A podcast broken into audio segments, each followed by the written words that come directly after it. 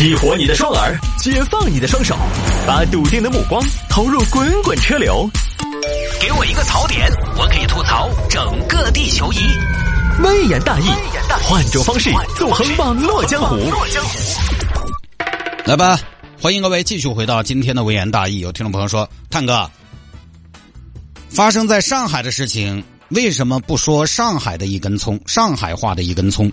就是说前面一节小新闻呢，那个追葱的神剧啊，他应该是用上海话来演绎的。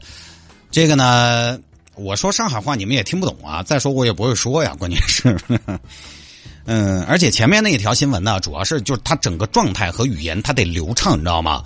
但是我呢，你从小说四川话长大的，你还是四川话呢来的要流畅和顺畅一些，那个情绪呢也会更自然一些。你要是去模仿，比如说上海的那种口气的话呢，你始终心里 心里边有个事儿，你知道吗？你就想着，哎呀，我这个地方应该是什么样的情绪和语气，那个就会对流畅度有一有一些小小的影响。所以我们做节目哈，不是说大家想的那种比较简单，每天反正推开话筒就说就是了。我们还是走了心的哦。好吧，说下面这个小新闻，哼。加盟家政公司半年只接了一单，生意还有点火爆呢。那这个事情发生在杭州，杭州这有一个魏女士，去年加盟了一家家政公司，当然也觉得是个创业的好项目。老公，我觉得家政行业以后肯定是有需求的。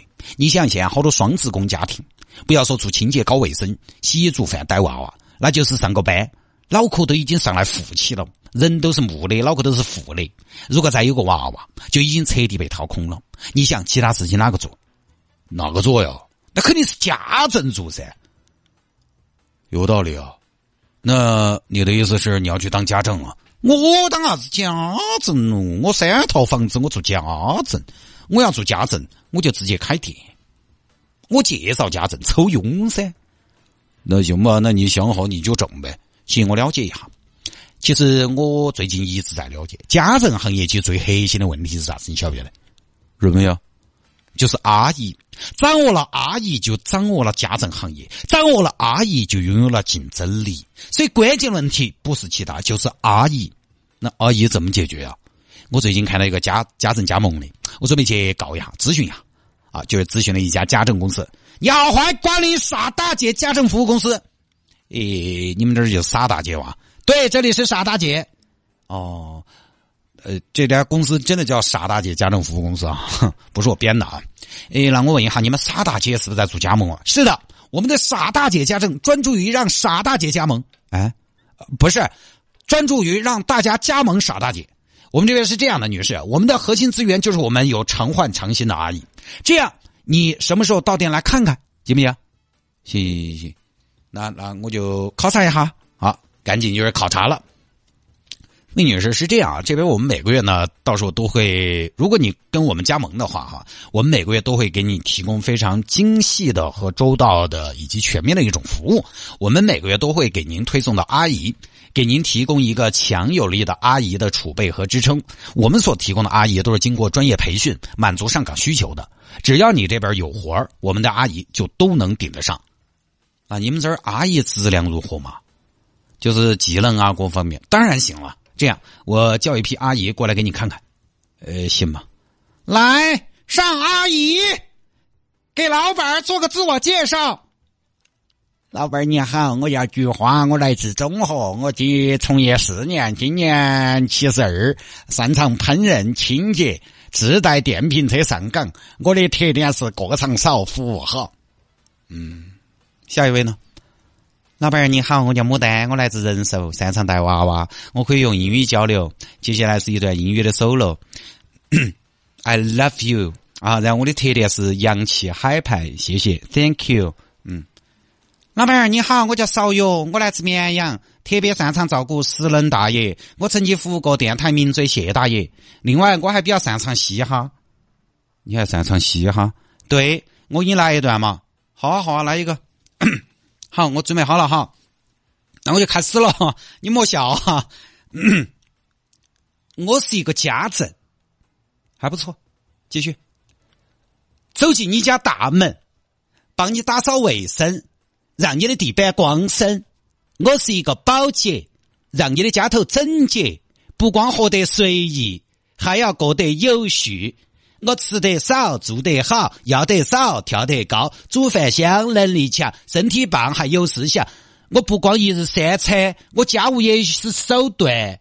我铺盖透得称赞，我玻璃一尘不染。走进我打扫的房间，它就是天上人间。呃，还有没有？呃，还有，呃，我马桶刷得干净，绝对没得尿印，拖鞋摆得个性，我一步一个脚印，我还可以带娃，我当个娃儿他妈，我晓得娃儿的习惯，我煮饭都要看籍贯，我煮出来的泡菜坛坛，装的是平安团圆。你给我一个机会，我还你一桌美味；你给我一份工作，我还你美好生活。你选我，我心甘情愿；你不选也不用抱歉。我是家政女王，迟早会有自己的辉煌。我就是我，我就是我，我吃我，但我变我，我就是我，我就是我，我记我呀，我脑壳。好了好了了，行，不要再利用电台传播你的乡村嘻哈了，行不行？怎么样，魏女士，你还满意吗？呃，还可以，还都多才多艺个，但是搞卫生也不用那么浮夸吧。但是我还想再看啊。行，换一批。反正当时就考察了啊，觉得还不错。魏女士，您那边考虑的怎么样？你有客户，我们有阿姨，供求两端齐齐发力。这是什么？这是什么？这就是搞大事情的节奏呀！怎么样？啊，要不要跟我们一起做大做强，再创辉煌？行，让我加入。好的，魏女士，这边加盟费呢三万三，没得问题，小意思。好，那就说定了。恭喜魏女士，今天开始，魏女士。你就是我们傻大姐的其中一员了，你的意思是我以后就是傻大姐了，如假包换的傻大姐。哎呀，好好好好，这边加盟等着阿姨。谢总，我这儿最近需要两个住家阿姨，要要求是身体健康、爱干净、讲卫生。住家阿姨是吧？行，你等一下，我这儿有两个好的推荐，呃，一个叫张秀杰，一个叫杨开平。呃，行行行，那我就安排了哈。结果呢，客户那边非常不满意，魏老板儿。喊你安排身体健康的，你安排那个啥子张阿姨？上班第一天，你晓得在做啥？在啥子？上班第一天就要咳血啊？啥问题哦？肺痨。哎呀，不好意思啊，我给你换啊。魏老板儿，你说的爱干净讲卫生，你那个啥子介绍那个啥子杨大姐？当天一进门就是喊一盘念台啊！哎呀，那我找那边问一下，重新给你安排啊啊！这边慢慢问题就暴露出来了。总是找不到合适的、满意的。那边呢，品牌那边每天也在群里边发资源，发来的呢，魏女士找不到满足要求的，半年就接了一单，后来就去维权。找谁呀？找傻大姐。傻大姐？嗨，还用找吗？傻大姐就是您，您就是傻大姐呀。我跟你又没得过节，你为何骂我傻大姐？再没得人出来负责。我今天就给你们过你。哎呦，傻大姐学会嘻哈啦！后来负责人就出来说了：“哎呀，魏女士，你这个有误会啊！我们只是提供资源，只是提供资源嘛。我们每个月都给你提供了新上岗的阿姨，那么多人才，那么大的一个人才库，那么多的备选的资源，那么多的储备力量，那么多优秀的阿姨在自己的工作岗位上勤勤恳恳、任劳任怨啊！他们里边有的有才艺，有的有特技，是不是？嘻哈这些什么都有，就没有你满意的？哼，人才库，你好意思说得出来？你们是个人才库，你们这人才库一个可以用的都没得，你们这人才库人质量也太低了吧？所以咱们品牌叫什么呀？傻大姐嘛，我们是很诚恳的嘛。你少个嘴巴叫，你信不信？老子把嘴巴给你撕来。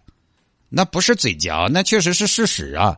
我们人才库里这么多人，我们负责提供资源，但是客户的要求千奇百怪，那你要负责匹配啊！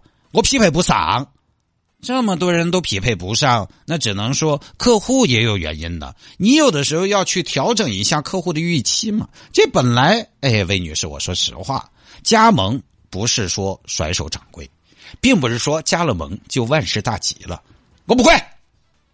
反正你这个不合理，你们当时说的合作共赢，那合作合作你也得做呀，你不能不做呀。我不管，我要退款，三万多块钱加盟费，你没推荐个啥子，就拉了个群，拉个群要三万，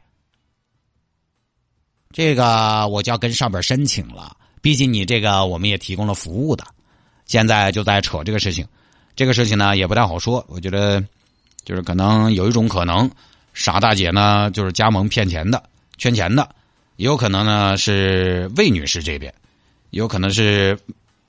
魏女士这边呢，她理解的加盟和商家理解的加盟的权责不一样。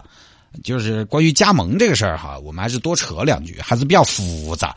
很多朋友现在他愿意做加盟，他总觉得加盟呢听起来很美好。一方面呢是觉得加盟嘛，哎是成熟的品牌，有品牌效应，品牌做宣传，也相当于可以品牌做宣传的时候，也相当于可以借力借东风。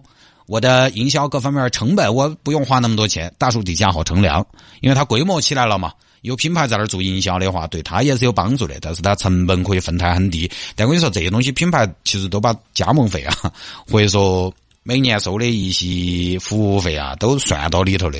你以为你能少好多钱呢？占到好大个便宜嘞？也不是。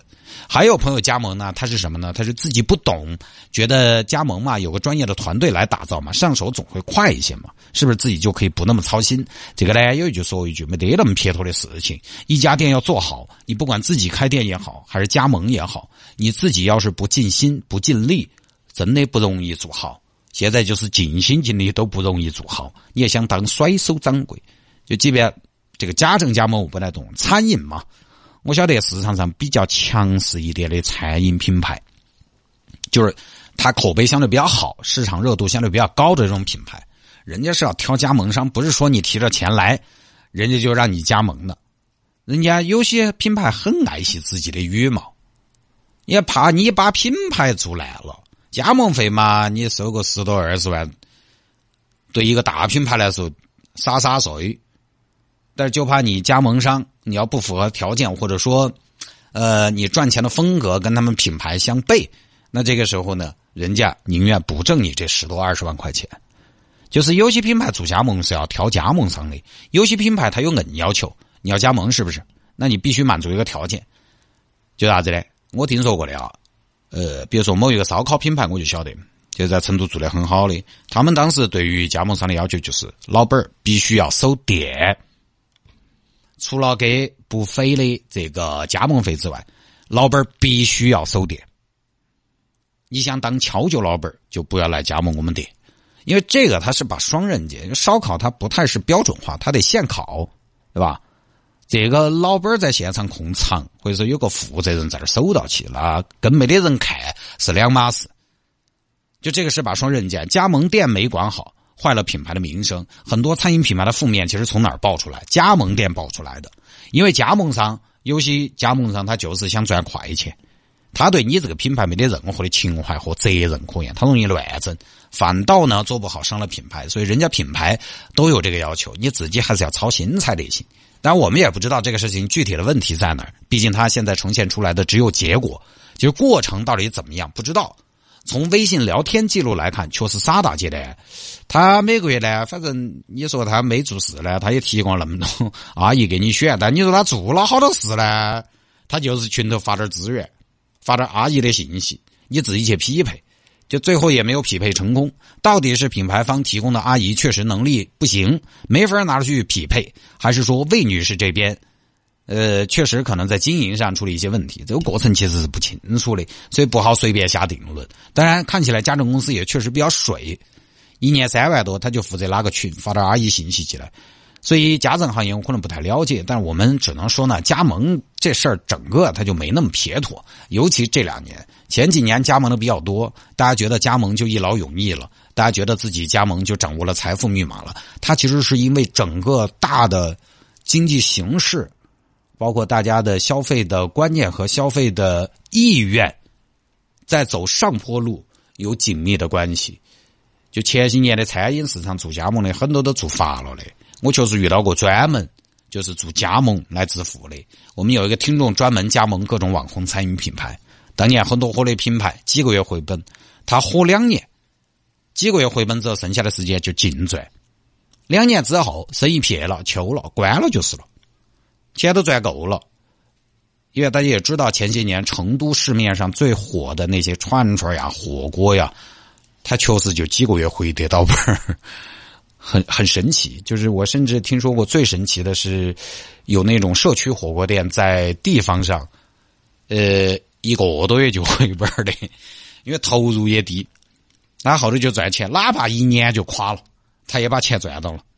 包括当年加盟奶茶店，大家的积极性好高，四个人就先加盟个奶茶店。当年的一点点，那点儿大一个奶茶店，传说中二十万才能加盟。就社会上充满着各种各样的加盟的造富神话，有没得？有。但是前两年那个环境又不一样的嘛，这两年大家可能还是要慎重。